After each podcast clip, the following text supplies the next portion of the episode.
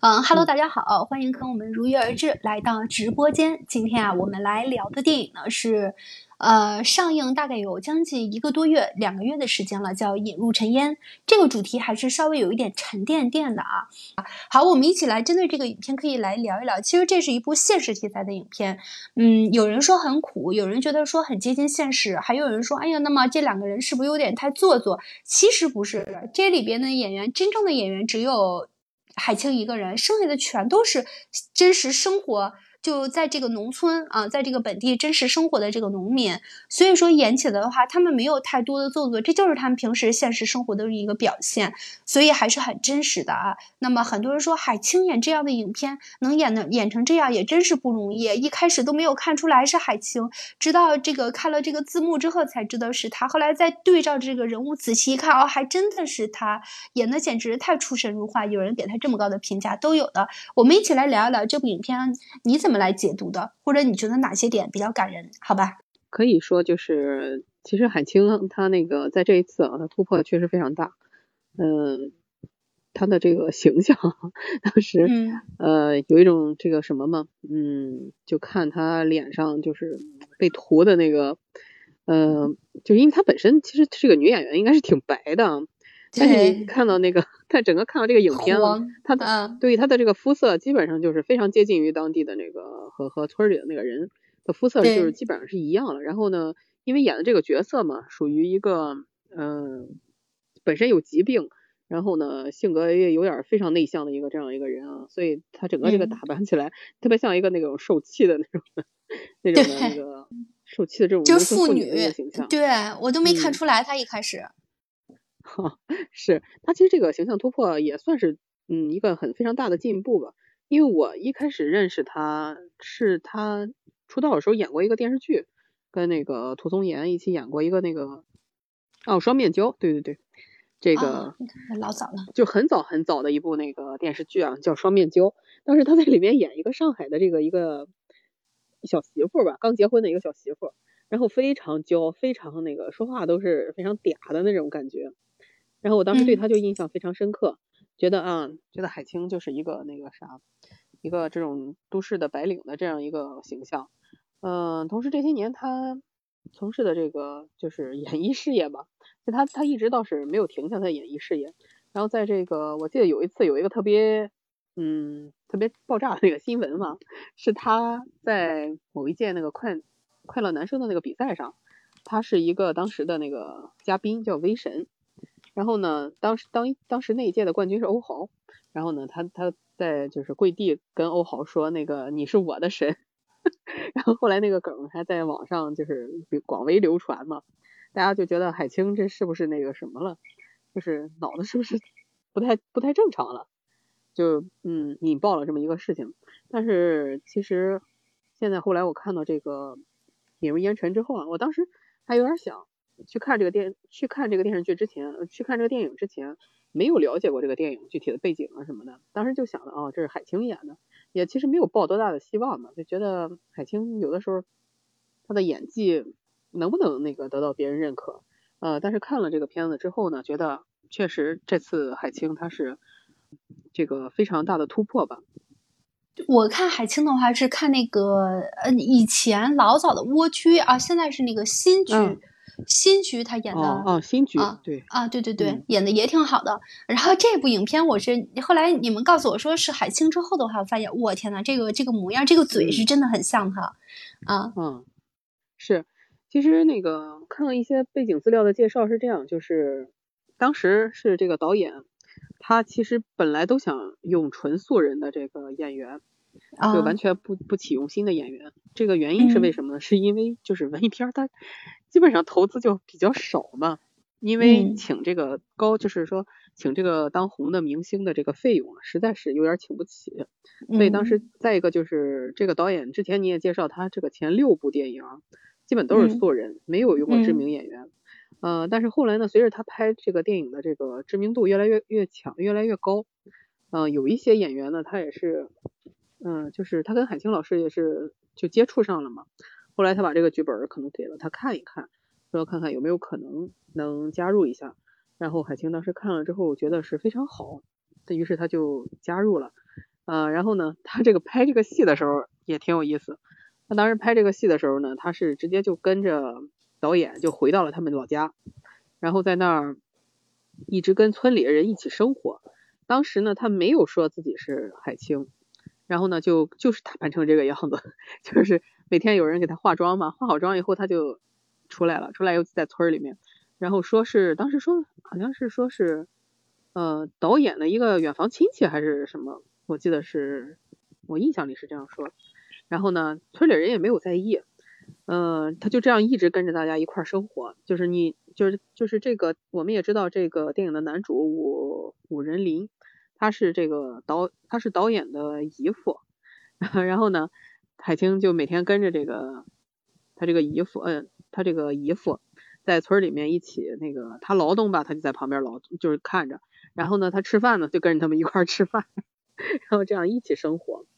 呃，大概就生活了这么几个月，然后村里人一直都都没有发现他他是海清，也就是说，嗯，他不仅仅是。在电影里面塑造的非常成功，他基本上就是把自己融入到这部电影之中去了，然后融入到这个人物和这个生活之中去。我觉得这个海清演的确实是你你，我当时还在想呢，我说这些人的话，这个一看都是农村人啊，而且这个地方的话，那么他们遇到这样一个大明星，结果就是搭配起来还挺配合的，嗯，在这个电视剧中、电影中一点都看不出来啊。是演员，真的是，我觉得海清她算是一个非常好的一个非常优秀的演员，她能融入到当地的这个生活之中。呃，你像 我我听说过啊，以前有一些这种新闻，也是说在甘肃啊什么这些大漠里面拍摄戏的时候，会怎么样呢？就是有的女演员会包机去运一些什么矿泉水啊什么之类的，嗯，然后运 运到那儿去，她不仅仅是喝，她还要洗澡，她觉得当地的那个水不干净。所以，嗯，所以，但是你要你看海清，她这样就是跟当地村民一起生活，然后包括嗯吃饭呀什么，嗯，而且演，呃，就说而且就这么着融入进去啊，这个其实是非常难得的。这是我觉得，嗯，我们的演我们当下的这个演艺圈啊，都需要应该该遵需要这样一些精神，就是对对对，需要这样的职业精神，嗯，对，要不然的话，你给大众呈现的究竟是一个什么？究竟是一个什么电影？这值得思考。另外就是这个素人演员的问题啊，这个素人演员就是刚才我跟你说那个，一是因为这个资金的问题，呃，所以呢，嗯，二是就是其实也跟剧本有关系，因为剧本这个导演呢，他拍摄的就是他们甘肃老家的这个生活，嗯，所有这些村民啊什么的，你看到的这些演员，这些我们印象中的，他们连群演都不是，他们就是当地的村民，呃，然后。这个导演他他是很喜欢这个农村题材，他呢想，就他跟别的那种导演可能不太一样，他就想把他家乡的这些事情展现出来，然后想把他那个观察到的一些人啊、一些故事啊什么的介绍给这个，呃，怎么说广大的观众来看，呃，然后这个素人演员呢，就是当时他在拍第一部电影的时候，他自己介绍过，说拍第一部电影的时候呢。嗯，就跟他的家里人说，要不你们来拍吧，因为也请不起其他的演员。嗯，然后当时这个家里的人呢，其实是非常不理解的，就说就就觉得哈，哎呀，这你你这是在搞一个什么呀？我们怎么可能去演戏呢？嗯，但是呢，其中他的这个小姨夫就是武仁林这个演员，嗯，他就还属于比较开明的一个一个一个长辈吧。呃，然后他就同意了，同意了之后呢，就是拍了他们的那个，呃，拍摄了他他的那个第一部电影，叫《老驴头》，我记着，啊，你可以去搜一搜这个电影，也是这样的一个类似的题材。呃，之后呢，就是他们家里面，他包括他姨，那就是这个文林的呃妻子，然后还有这个谁，嗯，还有他的一些那个父母呀，然后亲朋好友啊什么的，都都参与了这个电影。呃，参与了大概几部之后呢，其实他们后来对这个镜头啊就比较熟悉了，对这个感觉也非常熟悉了。另外，嗯，这个导演他的第一，就我记得《老驴头》这个电影是获得了一个大奖，呃，所以呢，他后来这个行为呢，就是他拍电影这个事情就得到了这个全村人的认可。再后来他要拍电影的时候呢，村里人就比较积极的，然后去，嗯，就想要参与了。然后他们，也就是说这村民第一次从电视上看到自己的时候啊，就觉得 就觉得特别新奇，对对对，觉得特别新奇，对，然后就觉得哎呀，我们自己也能上电视啊，就这种真的是特别神奇的一个事情。嗯，然后但是拍了几部之后呢，大家就对这个事情就觉得啊习以为常了，所以我们也可以认为他是素人演员，也可以认为他们是群众演员。这个呢，也是他对当地的一个这种呃带动吧。嗯，其实这样的，其实这个素人演员这个问题啊，在文艺片中经常被就是是一个比较常见的事情。你像我们，呃，就我了解的那个什么，嗯，比前一阵比较火，前几年嘛比较火爆的那个电影，其实有有话题性的一个电影，就是叫《路边野餐》，是这个毕赣导演的一个电影。然后他当时在片中启用的这个男主男主演。就是他小，也是他是是他姑父还是他姨父，也是这么一个，也是这么一个那个什么角色。然后之后呢，他还参演了那个《地球最后的夜晚》，啊，他在里面也有出演。所以有的时候我们看到，可能是文艺片导演就喜欢用自己的这个 亲属，啊当然也是一个比较无可奈何的一个嗯做法。对，是的。就是其实这部你刚才介绍了一下这个素人导呃素人演员，然后这些就是农村里生活的这些淳朴的农民啊，他们在第一次接触这个电影的时候，而且在他们出现在这个镜头的镜头里的时候，他们觉得很奇怪啊，然后在大荧幕上，然后再看到自己的这个呃真人出现在这个电影里的时候，更觉得很兴奋了，慢慢慢慢一点点接受了。我们看这部电影的时候，就这两个男女主的话，会觉得哇，这俩人简直太苦了，从面相上看就苦，在。一看这个日子住的这个环境简直更苦，不但不仅苦，而且还 穷，往往这两个词是连在一起的。那么这两个人就是又穷又苦，应该是受到正常来说应该是有点同情心的话，应该是哎这个会得到别人的同情，得到帮助啊。但是其实这夫妻俩呢还逃不过富人的持续压榨。为什么有这样一个重要的环节？很多人越看越气愤啊。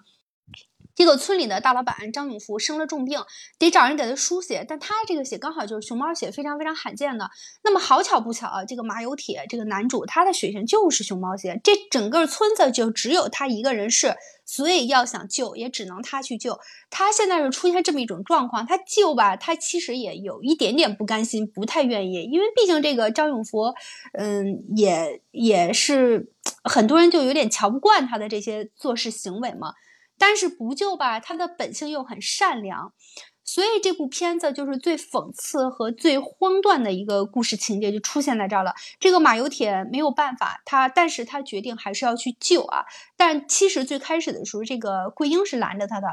嗯，我们不去献，要献你们去献。然后，但是这个马有铁呢，他稍微犹豫了一下，最后还是穿上衣服跟着去献去了。他提出一个条件，就是不去医院，在家献。他去医院，他害怕。那么这个献血车就开到了这个呃张永福的家里边，然后给这个马小铁进行献血啊，就抽他的血。所以出于这种同情，他同时这个马小铁是不想让这个人死。为什么呀？因为如果张永福死了的话，他还欠村民很多钱，村民这个账就要不回来了。所以他也有这方面的考虑，他就一次一次的去献血。其实他每献一次血，那么他的媳妇儿桂英都是心里头很难过的，根本就是不愿意让他去献呢。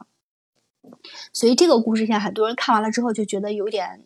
又有一点难过，又替两个人觉得有点很不公，然后又有点想骂街的感觉，啊，那么我们我们看看哈哈哈哈对这部影片有什么想说的？哈哈，开麦了。其实就是嗯，接着你说献血这一块啊，它是献血，不是有偿用血。嗯嗯，对，是献血。白给这个很重要，就是一开始的时候是大那个整个村里边来组织大家村民来开会，然后来研究这个事情为什么会这样？因为张永福欠了大家的钱，租了大家的地，地租没有借没有还给大没有给大家，然后嗯呃欠的钱给不上，那所以就是呃要要集中来解决这个这件事情。那为什么说其实就是刚刚悠悠有说，其实马有铁一开始不想献，他就是我觉得不完全是说他不想献。然后主要的是他不想去医院，这是一个点。另外的，就是这个人他善良到什么程度，就是他在干什么的时候，他就是先想的是别人而不是自己。嗯，所以就是按理说这么困难的一户人家，嗯，或者是说就是单从他三哥这个角度来说，就是这个人给他打了半辈子的长工，嗯呃，然后为什么说是长工？是被剥削的这这一个部分。然后他们两个成家，连连场婚礼都没有，连几桌席都没有，连个住的地方都没有，只是住的别人家那个呃废弃的、不用的、没有人住的那种、呃那种房子。但是他们家住的是什么？就是高高砖大瓦的那种。然后嗯呃自己的儿子结婚，然后还还是怎样？这个这个一会儿我再说啊。单说他献血这个这件事儿，其实捋一捋的话，你就会发现人吃人人 在喝人血。嗯、嗯就这么贫困的一个一一个人或者是一户嗯一家人，应该是得到村里的照顾的，但是他想的是什么？就是他救了张永福，因为就是呃干村里的干部在说的时候，如果不救他，大家的这个钱地租什么都拿不回来。所以就是这个人，就马有铁，他是想着为了，其实他也是被被租了地，被欠了地租。那所以就是就是从不管从哪个角度上去说，他是想着这些庄稼人就是靠这些来吃饭的。如果说没有这些东西，怎么过活？那他去献了一次血，然后又因为桂桂英的身体状况，他就是小便失禁，然后时不时的就是不知道哪一会儿，然后啊、就尿裤子了。然后很不雅嗯观。他其实去到城里头之后，他应该是在给他，呃，那一段儿我我具体忘了是不是在给他侄子拉那个结婚的东西的时候，呃，那个去看那个大衣去买，嗯结果是被嗯张永福的儿子看到了。其实一开始看到这里的时候啊，就觉得啊，你给我爸爸献了血，我回馈你一件大衣啊，好像觉得哦还有点良心啊，还是个人。但是后来 竟然说大衣合身吗，妈呀！我看到这里的时候，我恨不得一巴掌拍死他。那是他让他再去献血，他不想去了的时候。对，就是你想是想，一个农民连个鸡蛋都吃不上的人，然后嗯给你献了那么多血，你什么都没有表示，你拿一个大衣，然后就来道德绑架人家嘛？而且人家当时说的很清楚的是，就是你这个钱算我借的，我回头还给你。人家嗯是这样的，而且到最后他真的是这么做的。他给他玉米的时嗯候一千斤，但是他给了嗯他两件大衣，一件按八十块钱算，那就是嗯呃去掉，最后给了他八百四十斤。那人家嗯马有铁说了，一码归一码，但是他那个张永福的儿子怎么做的？直接扣掉了这一百六十块钱，过嗯分不过分？人家救了你爹的命，都不值这些钱吗？那我就觉得这真的是很气愤、啊，欺负人但是就是嗯从另外一个层面上来说的话，这真的是啊，真的是吃人不吐骨头，哎太过分了。那那我就给你解释一下为什么这个就是情节会是这个样子的。嗯，是这样，就是你去看这个马有铁也好，还是看这个桂英也好，其实呢，我觉得导演他拍摄这个场景是为什么？他实际想说明的是什么呢？就是像马有铁和桂英这样的，一个马有铁是什么？太穷了，啥也没有，穷的就是 穷的是啥啥都没有。对，就是啥啥都没有这样一个人。然后呢，桂英是什么呢？桂英是身体本身有残疾，她本身就是先天性的这种残疾。那他们两个在村民的眼里是什么呢？他们两个在村民的眼里就根本就不是人，其实就相当于哎呀，打断一下，他他的那个残疾并不是先天的，是因为小的时候因为挨打而导致于说，对，打导致于说这个小便失禁。啊，对你继续，那对，那就是说他这种，就是说他成年之后吧，他跟马有铁成年之后的这种状态，在这个什么，在村民眼里是什么呢？他们就根本就不是人，他们就跟那头驴或者说其他的鸡鸭鹅是一样的，就是类似于牲口的一种状态。对，指呼唤来，然后呢，很多事情要你帮忙，那就是应该的，感觉就是这样一个状况。对，其实就是接下来我还要说的说说一部分，就是就是呃也也也会提到这个，我不是说，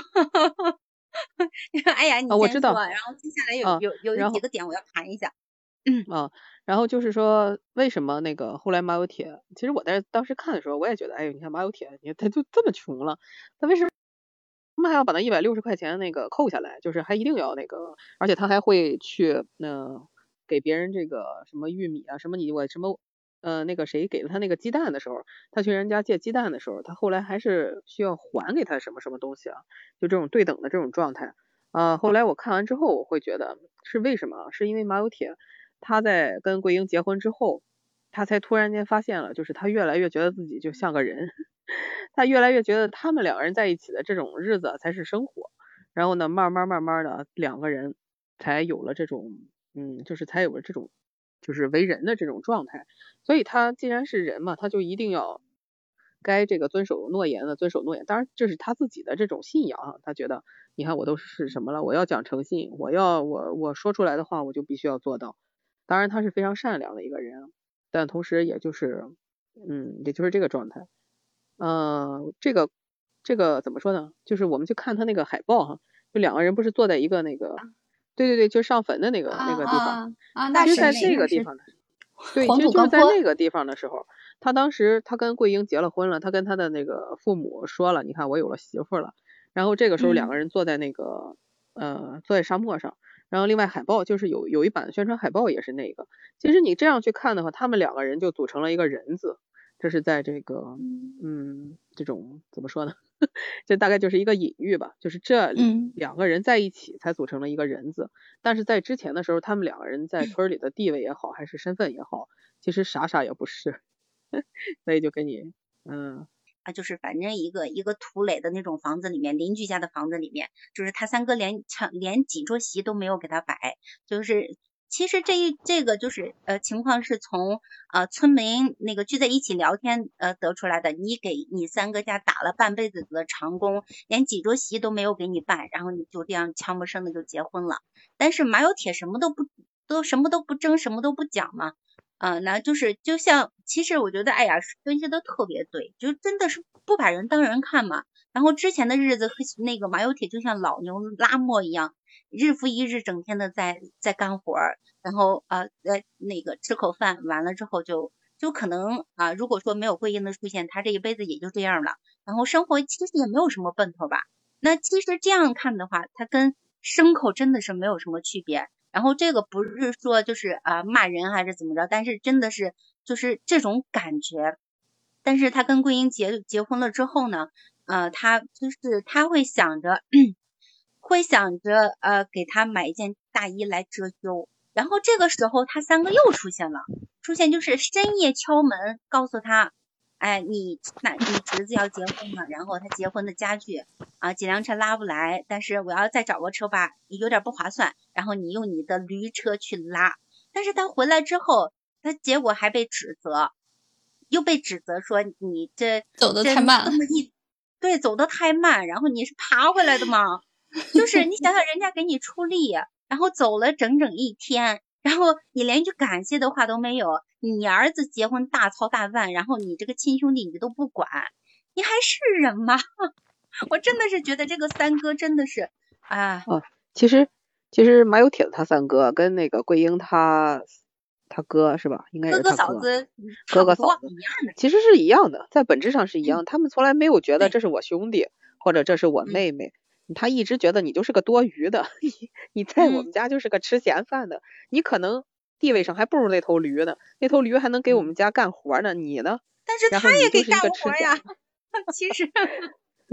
是的，他所以说他会指责他嘛，他就说，嗯，你看你干的还不好，所以就是你看到这里的桂英那边就更惨了，非常生气，真的很生气，是是的，嗯，这是一种，这是叫做什么？从骨子里头看到的你的穷，你就是穷，你什么都没有，你什么都不行。就是说，但是我觉得我反而觉得马有铁比他们都要高尚的多。嗯，因为他们，因为他从来不争不争不抢，不去觉得说有些事情，因为就像就像这个整个故事里最后的时候说说的说的那个，要把村子里面所有的呃所有的这个该还的都还掉，把这个你不能死，这个这个这个叫啥呀？这个有钱人不能死，对有钱人。啊，你不能死，你得你得把账给人家还了。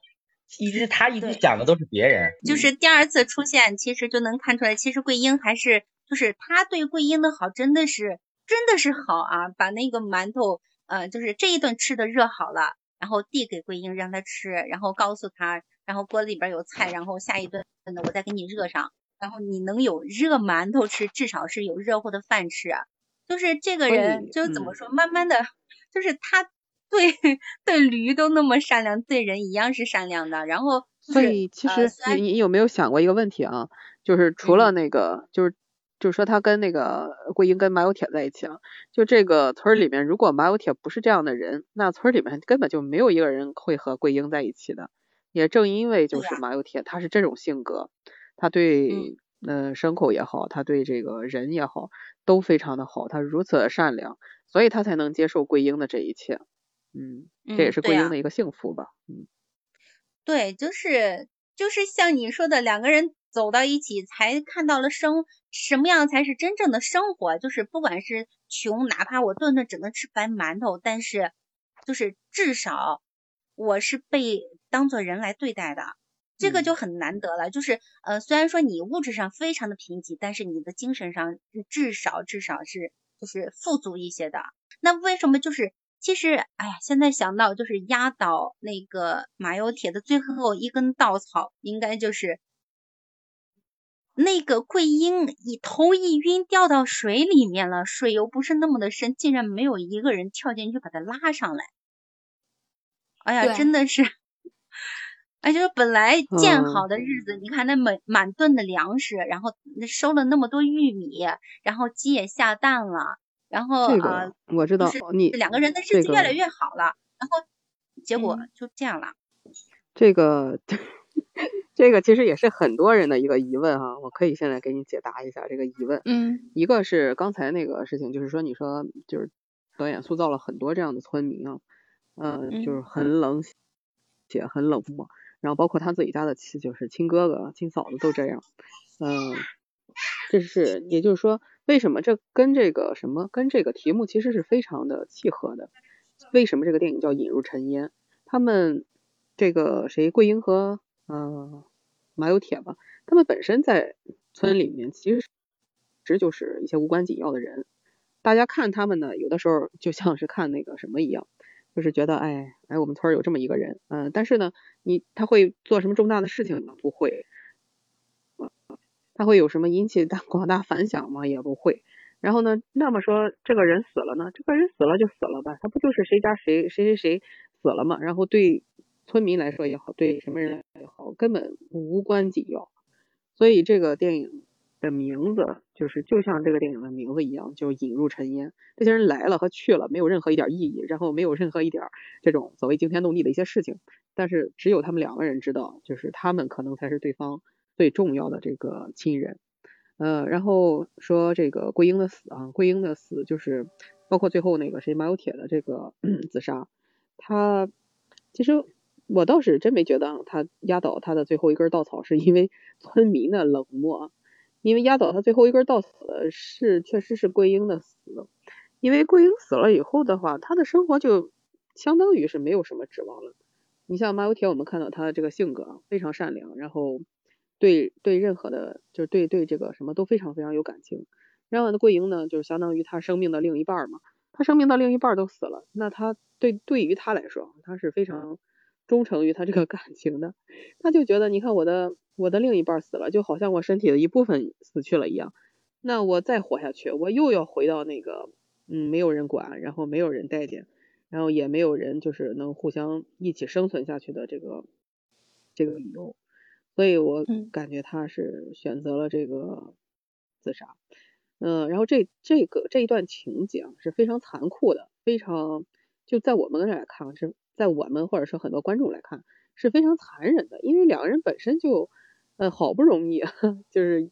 就可以用那个什么一个形容词，叫天残地缺吧，就本人本来两个人就是都不好，结果呢遇到一块儿，好不容易能奔有点奔头了。结果没想到，哎，又又又变成了这个样子。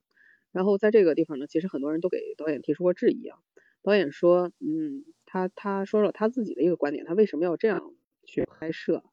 是因为，呃，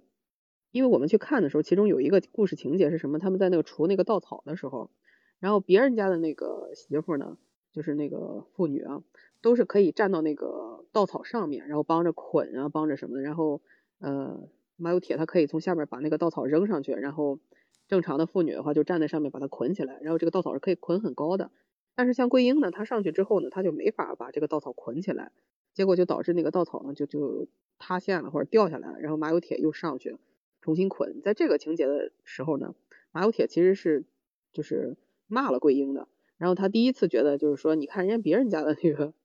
就是媳妇都能帮着那个老公干点事儿，你看你能干点啥？嗯，曾经是有过这么一段抱怨的，然后桂英也觉得非常难过。这个地方其实导演就是就是嗯暗示了，暗示了在日后漫长的这种岁月的生活之中，像桂英这样的，她天生有残疾，她什么也呃不是天生有残疾，她后天致残之后啊，她其实不能帮助家里边干任何活的。就是在日后这个漫长的生活之中呢，总有一天马有铁他还是会嫌弃桂英的。就总有一天，他还是会觉得这个桂英是不值得的，嗯，他们他。会给他的生活造成那个很大的痛苦，然后到时候他还是，呃，他导演是这样说哈，他说有可能还是会抛弃了桂英的，也可能我们是认为是导演他见过这样的真实的案例或者真实的故事，所以他才会说出这样的话来，所以呢，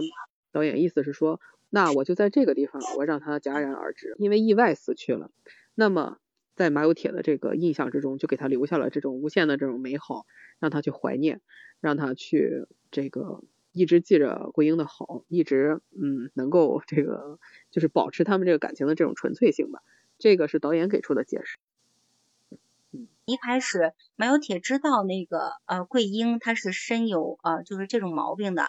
呃到大城市里美美的浪一浪，然后啊让他带他去大医院去治病。他其实也是一开始是接受了这种情况的，但是就像艾雅说的啊，就是他在那个就是呃剁那个麦子的时候，那个麦捆子的时候，别人家的这个婆姨啊都是可以直接用叉子把它甩到那个呃车上去的，能能够给他帮忙，但是马有铁呢只能自己一上一下的来。桂英也努力了，但是他他实在没有那个力气，没有那个就是真的是没有那个能力来做到这件事情。那其实相对于我这个朋友的话，是不是也是一样的？我之前接受你所接受所有的你，然后你所有的想法，你所有的思想，你所有的才华等等，所有的一切一切我都接受。但是在现实面前也是一样的嘛，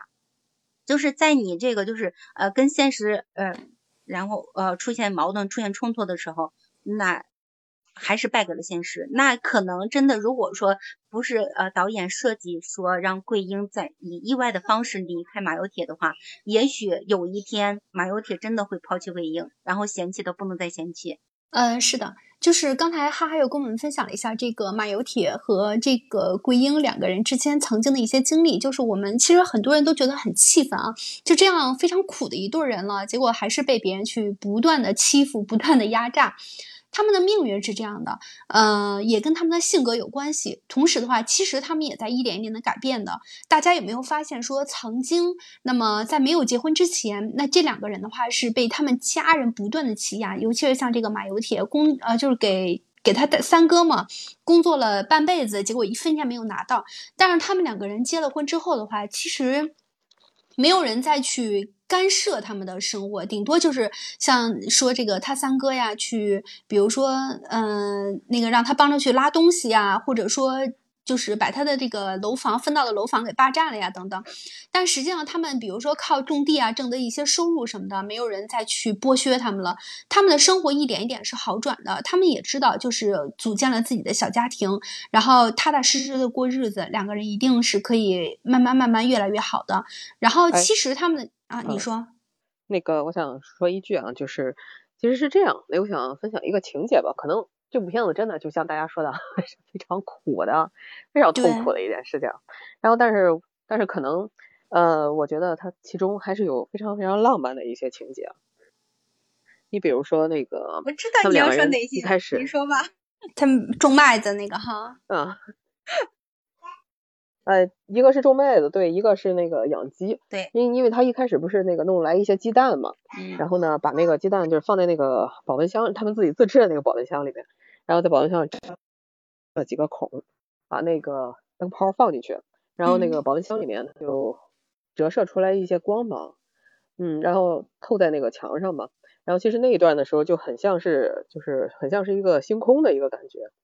呃，然后另外一个情节呢，就是马有铁 拿了五个麦子，他就印在这个谁呃桂英的这个手臂上，然后说你看我也穷的 买不起这个东西，但但我就给你那个什么吧，我就给你我就送你一朵花吧，然后就是用那个大麦摁出了一朵花，啊，然后这些情节我觉得都是非常浪漫的，就像那个呃，我不知道你们知不知道那个谁，作家王小波，他跟他的妻子啊李银河，李银河是我们国家一个呃特别呃出名的一个学者吧，就是专门研究那个亚文化的一个学者。当时王小波就是一个普普通通的一个作者嘛，他还没有那么的有名，而且他长得也不是很好看。然后呢，他跟李银河在一起之后呢，就是对，然后他们好像就提出一个一个一个观点，我忘了是谁提出来了，就说两个不好看的人在一起，就是会就是会有那种美好的这种感情吗？然后会有这种浪漫的事情吗？然后王小波坚定的说，那是肯定有的。我觉得在这个在他们两个人，就是在这个电影中，这两个人桂英和啊马有铁身上其实也是这样的，就是两个人穷困潦倒到这样的地步的情况之下，两个人还是有美好的生活吗？还是有美好的感情吗？就还能有浪漫吗？就是在没有钱的情况之下，因为我们知道现在的浪漫啊，很多都是用钱来制造的。那给你买，我给你买大房子，我给你买那个大游艇，我带你去周游全世界。那 这两个人穷困潦倒的，他们这 对，那这两个人穷成这样了，那还能有浪漫吗？其实我们能从电影中看到，两个人还是有的。有的时候所谓的浪漫也好，还是所谓的这种什么也好啊，制造惊喜也好。并不是说真正的呃，就是有钱了就就可以了，呃，所以也是，我觉得也是导演想透过他们两个人这种朴素的这种表达方式吧，来，嗯，来来来，就是怎么说呢，嗯，来告诉当下的这个人们，其实有没有钱啊，都可以去浪漫，就看你是怎么想的了。嗯，那我补充一下啊，刚刚那个艾雅说了两个比较浪漫的，就是情节，但是还有一点，我我不知道艾雅是不是没有注意，就是呃，那个桂英其实是没有生育能力的，呃，一开始的时候就说了，然后是的，嗯，知道，对，这个马有铁他去邻居家借了呃十个鸡蛋。嗯，就是为了把它孵出小鸡嘛。他其实有说说有说过这么一句话啊，呃，具体的原台词我记不太清了，但是大体意思是这样的，就是你不能生养，但是就是其实就是这些小鸡仔孵出来之后，你就好好的养它们。还有就是呃，桂英看到这个小鸡孵出来的时候，他想要去扶它，然后他那个就是还那个那个时候啊，马有铁说告诉他，就是这些小鸡仔。然后那个破壳之后看到谁就会把谁当做妈妈，然后就跟慧英说你去看，然后要去扶的时候你说别让他扶，让他自己自己站起来。其实我觉得这也算是马有铁的一种浪漫的表达方式吧。你虽然不能生养，但是有这些小鸡崽子来，对，都是很温情的一些画面。对对对，就是虽然说这部这这部片子啊，真的是苦到骨头里面去了，但是呃，就是作为比较苦的这些人哦，但是他们自己也有自己，其实有他们自己的生存法则跟自己的生活方式的，就让咱们看到这里的时候就觉得，确实其实两个人相处的时候，整体来说还都是比较温馨的，比较就是让人觉得看着啊，呃，虽然说整体很压抑，但是他们两个相处的话。他是觉得就是两个人过日子就应该这样，那那包括就是后来，呃，这个他们两个 抓鱼用报纸卷着烧鱼吃那一段也是，你一口我一口，虽然嗯，对，然后第一口其实是给桂英的，嗯，所以他就是还有啊，就是人家，嗯，你说，你啊啊呃，你你先说吧，你说完我要说另一个情节。嗯，就是说那个还有一个情节是什么呢？就是呃，就村里边村头那些呃闲言碎语的中心啊，他们说就是啊桂英都是那个样子了，马有铁还恨不能把她拴到裤腰带上，就是宝贝的不得了。那他们两个就是夏天太热嘛，在那屋顶上睡的时候，他真的就把 桂英拴在了自己裤腰带上。这也是是不是就是？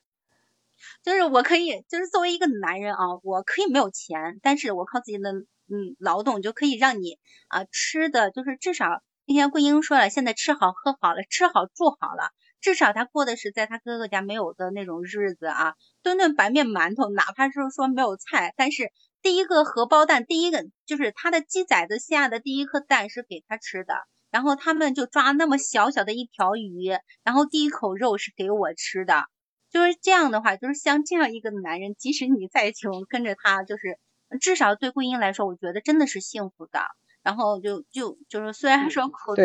苦到没边儿的两个人，但是嗯，就是在感情里面的话，还是富足的，还是挺好的。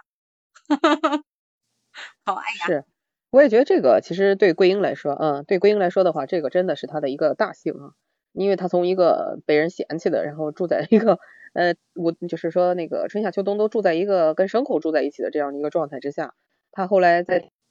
电影里也说过，哎，你看我能住上我自己的房子，然后呢是就是睡在我自己的这种床上，然后吃着我自己做的饭，因为他们这个电影是从春夏秋冬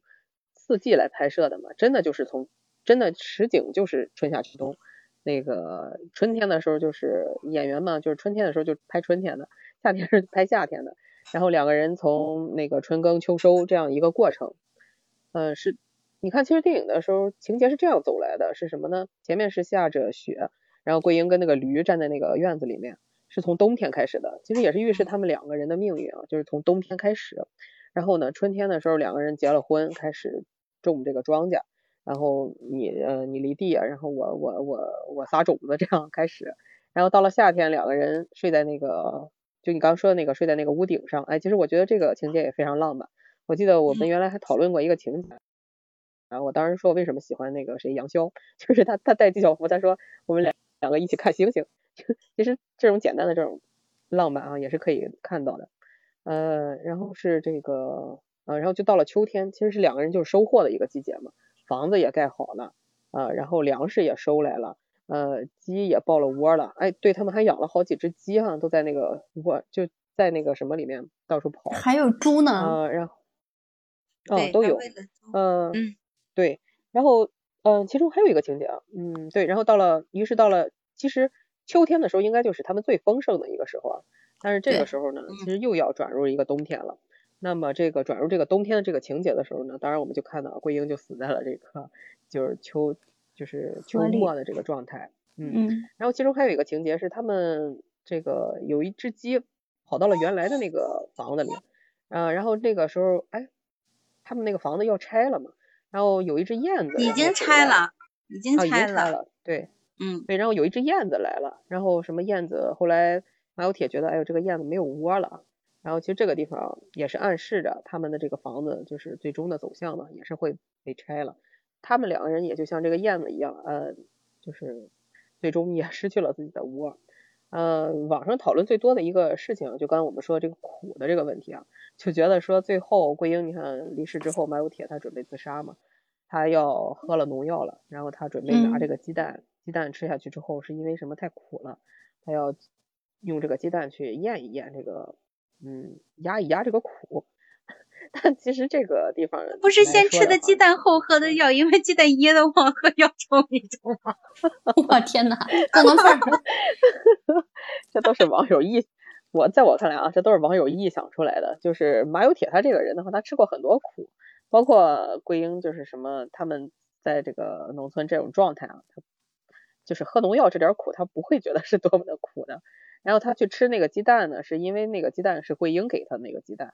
因为桂英其中有个情节说桂英说那个，呃，我给你一个鸡蛋，你你吃吧。他还是觉得 他非常非常那个这个地方是不嗯是就是桂英是因为她生病了头晕嘛，然后感冒了，然后嗯她拿着两个馒头一个鸡蛋，然后去地里边儿迎这个马有铁的时候，然后那个走到河边上一晕掉下去了。马有铁把她的那个桂英抱上来的时候，他手里还抓着那个塑料袋儿，袋儿里边儿有两个馒头一个鸡蛋，他应该是嗯吃的那个鸡蛋。嗯，是的，所以他吃的这个鸡蛋是桂英给他的这个鸡蛋。嗯嗯，怎么说呢？这是相当于吧，桂英留给他最后的这个遗物吧。所以这个情节其实嗯对，其实是非常感人的。嗯，是的，好的，就是其实对，刚才又给我们解析了里边很多感人的场景。然后很多小伙伴还有一个疑惑，说其实像马有铁的生活一点一点的好起来了，真的，他最后他们两个人一起盖了房子，这个房子总归是他们自己的了，而且他也有地，那么年年也是这种丰收的状态，他基本上说作为一个这个村里的农民的话，该有的状态都有了。那除非除了就是说桂英真的走了，走了能不能说再找一个呢？我们很很多小伙伴，其实我一开始也会遇到这样的情况，我就觉得那。他可以悲伤，暂时悲伤一阵子，但是没有必要说随着这个桂英一起走，是吧？他可以再找一个。其实是这样，大家如果要仔细从头到尾的再去深度解析一下这个电影的话，可能就会觉得，哎，他那他的走，可能我们会理解的更透彻一些了。他觉得可能桂英是懂他，然后桂英虽然说身体上不是特别的灵便啊，呃，但是他脑子是清楚的。呃，桂英懂他，桂英理解他，他能够找到跟他这样心心相惜的，然后互相体谅他，而且支持他，两个人一起吊起膀子一起过新生活的这样的一个这样一个女性啊，这样一个媳妇儿，他觉得真的是很很不容易。尽管在我们看来说桂英身上没有什么我们觉得可取之处，但在他看来，在马有铁看来，除了桂英，没有另外一个人可以取代得了他。桂英走了，他也就走了，把他人也带走了。哦，我再说最后一点啊，就是你像刚才你说的这个，就是桂英她能够理解他。其实我觉得桂英其实也是一个非常善良的人。你看，其实他们两个人为什么说从本质上也很像呢？你像桂英也觉得自己特什么也没有，然后他从那个马有铁回来那个时候，他就那提了一个水瓶过去以后说，你看我这个水就是换了好几货了，就走从从从开水，然后一直到凉水，然后一直握一直握着。然后呢，换了好几次，然后来来回回的，然后好不容易说等到你回来了。其实他也是在怎么想的？他就是其实因为他什么也没有，他比马有铁还惨。因为他用自己的方式来对他好的人好嘛。对对。然后马有铁给了他买了这件衣服以后，他其实是非常非常感激马有铁的，所以他一直在用他自己的这种方式吧来这个感激着对方。所以两个人之间的感情，我觉得，嗯，你要单纯说。两个人之间是不是爱情的？我觉得可能在我看来，两个人真的不是爱情，但两个人之间绝对就是有一种那个越过越像一家人的这种的亲情，然后这种嗯人和人之间的这种互相尊重啊，互相体贴，然后互相那个嗯，就怎么说呢？互相的这个嗯，把对方当成亲人的这种状态。我觉得是在婚姻之中是必不可少的。然后，如果是如果你如果如果看这个电影奔着爱情的话，我觉得多少不太不太不太贴题。但是如果说是什么的话，两个人的之间的这种生活的这种感情还是非常感人的。对，其实更多的这个片子更像是说两个苦命的人搭伙过日子，然后在过日子的过程当中，嗯，就是说惺惺相惜或者是什么的话，就是有一点点的太过文艺了，但是就是那种相濡以沫，就那种互相的关心、互相的体贴，然后互相的，甚至说两个人可以说是互相救赎，然后再这样过日子。那你看，就是。呃，为什么马有铁就像刚刚那个悠悠说的，可能有一些网友也会觉得，就是不就是死了个，就是呃呃死了个媳妇儿嘛，然后现在就是呃丧偶的，然后续弦的，再娶的，然后甚至离婚，然后怎样的，不是大有人在嘛？但是就是有谁真正把马有铁当个人来看？然后就是即使自己的同胞兄弟都做不到，那像那个就是还有呃像那个。呃，桂英的哥哥嫂子更不用说了，直接把他扔到牲口棚里面去住去。那其实就是两个人，为什么说是互相救赎？就是他们在彼此的身上，就是看到了，其实就是命运对他们太不公了。因为好好的一个人被打的小便失禁，然后啊，就是就身有残疾，然后那么大。那么大那么大了也找不到对象，然后这一辈子怎么样？就是为什么会让他们两个呃相亲结婚？不就是两家都不想要这样一个累赘在身边吗？那所以是这样。那那后来就是说呃，就相当于说两两个人看到就是本来经过这春夏秋冬，经经过两个人的共同努力啊，庄稼丰收了，你看那一顿的粮食。然后房子建好了，你虽然说不是什么就是高墙大院，但是至少是很温馨的。你看有个叫什么啊盐哨还是什么，就是啊屋顶上，然后放上那个一个酒瓶子，然后还给燕子垒窝啊，然后还有猪舍，还有那个给给他的鸡还编了那个呃，就是给他做了一个类似于窝那种的。那其实就是两个人在一起过日子是有奔头的。然后不管村里边人是多么多么的嫌弃他们，然后哪怕是说两个人呃相处的模式还也好，怎样也好，就是会被当成茶余饭后的谈资也好，等等的这些都其实都不重要，重要的就是两个人在一起过日子是有奔头的，然后两个人是互相就是真的是他们两个人组成了一个人字，那那一旦一个人没有了的话，那这个人也就不完整了。那你说就是什么样的人才能跟马有铁在一起？那马有铁其实他就是虽然虽然我很穷，虽然我日子过得很苦，但是我依然有我做人的原则。包括春天的时候借了十个鸡蛋，我还是要还给人家，一码归一码。他的原则里面就是一码归一码，就像那那八十块钱的衣服一样，就是啊，我我献了血，我是自愿去献血的，然后你没给我什么任何东西，这都这都不管，嗯，就是没有关系。但是最后我要把这个钱还给你。所以一千斤的玉米换成了八百四十斤，还是一码归一码。然后他去借那个就是墙屋顶上铺的那个那个稻草的时候，人家说就是他告诉他秋上的时候，我给你两袋子洋芋来还给你。人家就说这可能是全村唯一对他有一个就是。对他唯一有善意的一个人了，说其实其实不用这么多，你给我一袋半就好了。但是最后马有铁给了他两袋子，然后还有小卖店赊的什么化肥呀、种子呀、啊菜种子呀等等的，这一切一切他就是所有的，我所有的都记得，就是你对我的好也好，就是你帮助我我也好，我所有的都记得。然后在我呃能力范围内，在我的有生之年，我把这些东西东西都还给大家，就是我。就是赤条条的来到这个世界，然后我也赤条条的走，然后我不欠人一分一一毫，就是这样这样一个人，就是让你苦到 苦到 骨子里的一个人，或者是一队人，然后就是带着其实是带着对土地的尊重，带着对就是人的最大的善意，然后活着，然后啊，结果是遭到了可能说是命运的捉弄也好，或者是。呃，其他的就是整个的啊，反正让咱们看了之后，这个片子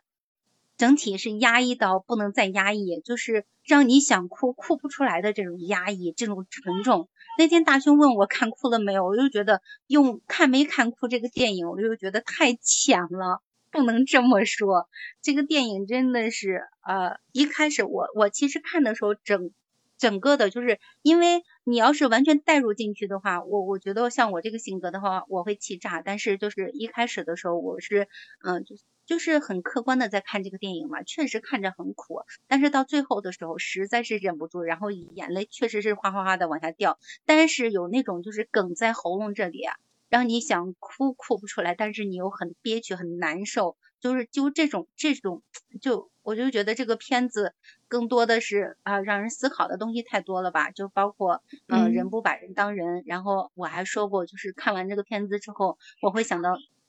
大红灯笼高高挂，人杀人是杀人了，杀人了，杀人了，一直会有这个这个在重复。那就是宋濂一直在重复这个话。那咱们看这个片子的时候，其实就是呃，吃人不吐骨头，但是确实很现实。那包括说，就是我刚刚看到一个消息，就是呃，这个片子的排片已经密钥延迟到九月三十号，而且它的票房已经超过了四千万，嗯，所以就是因为就像刚刚给就是一咱们节目开始的时候，悠悠悠有说过，就是这个这片子已经上了呃各大平台来播放了，再回到影院再去排片的话，这种真的是很少。但是看过这个片子的人，那就是。假如说是我的话，会不会选择再去影院看一遍？我觉得我会选择再去看一遍。真的是，就是这样的片子，它你可以深深的、细细的去嚼，去慢慢品，然后它传递的东西真的非常非常非常的多。所以就是没有看过的小伙伴，建议你们都去看一看啊。呃，那非常感谢哈，又跟我们说了一下这个《引入尘烟》后续的一些，比如说票房啊，还有就是给我们解读一下大家心里非常疑惑的地方。其实的确是这样的，就是没有看过的话，我们光听可能还是感受不到，哎，到底有多苦，到底他们的日子会过成什么样子啊？所以希望小伙伴听完我们的节目之后呢，也能多去看一看，啊，那么多去了解一下，那么在农村的这个真实生活和这两个主人公发生在他们身上的一些这个事件到底是一个什么样子，能不能够感动我们，是吧？好，那我们今天的节目的话，随着时间的推移，已经进行一个多小时了，啊，也非常感谢直播间的小伙伴还在继续听我们的节目。那如果我们没有聊到的地方呢，大家可以到时候在这个节目上架之后呢，评论区里给我们留言，或者你们有喜欢的电影，希望我们聊的，也可以给我们进行留言，好吧？好，那今天的这个引入尘烟就跟大家聊到这里，那小伙伴们再见，拜拜。